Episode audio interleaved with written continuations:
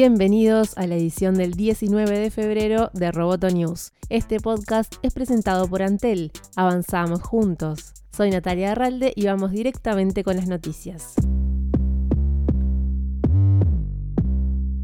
El fundador de Huawei dijo que no hay forma de que Estados Unidos pueda aplastar a la compañía en una entrevista exclusiva con la BBC. El mundo no puede dejarnos porque estamos más avanzados, incluso si persuaden a más países para que no nos utilicen, siempre podemos reducir el tamaño y volvernos más pequeños, agregó. En la entrevista, Ren Zhengfei dijo además que el arresto de su hija Meng Wanzhou, directora financiera de la compañía, tuvo una clara motivación política.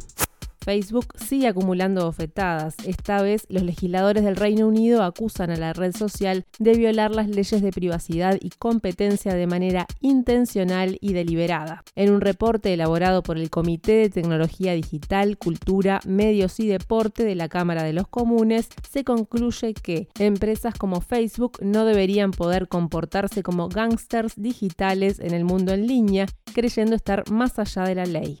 Si bien Facebook representa una parte fundamental del reporte, la comisión realizó varias recomendaciones para combatir las noticias falsas y la desinformación en general. Entre otras cosas, dijo que las plataformas sociales deben estar sujetas a un código de ética obligatorio, que un regulador independiente debe monitorear las empresas de tecnología y ser capaz de iniciar procesos legales en su contra, que el gobierno debe examinar las elecciones recientes en busca de evidencia de manipulación de los electores. Las grandes empresas de tecnología no deberían poder expandirse exponencialmente sin restricciones o supervisión regulatoria apropiada, menciona el reporte. Solo los gobiernos y la ley son suficientemente poderosos para contenerlos.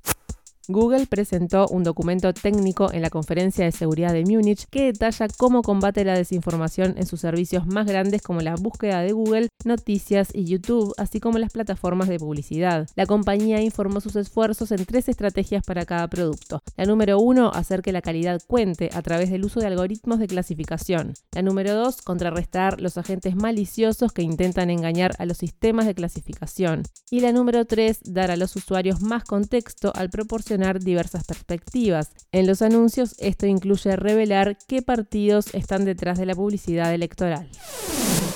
Roboto News es parte de Dopcast. Te invitamos a seguirnos en www.amenazaroboto.com, arroba amenazaroboto y facebook.com barra amenazaroboto.